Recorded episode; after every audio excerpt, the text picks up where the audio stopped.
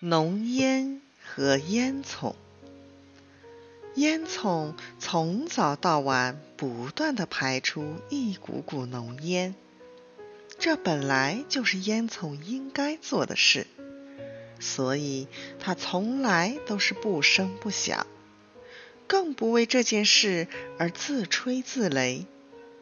而浓烟则不一样，当它从烟囱里冲出来的时候。总是大模大样，张牙舞爪，忽东忽西，忽南忽北的朝天空飞去。它永远是一副洋洋自得、不可一世的样子。有一次，浓烟忽然俯视了一下烟囱，就嘲笑起烟囱来了：“哦，多渺小，多可怜呢！”你那样一动不动，不嫌乏味吗？我看你就像一根呆板的木头。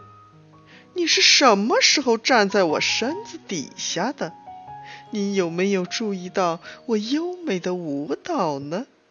你看了不觉得惭愧吗？烟囱回答道：“你比我高，比我粗大，还会舞蹈。”这都不假，只是你的行动没有一定的方向，你永远只会随风飘荡，这也没有什么值得骄傲的。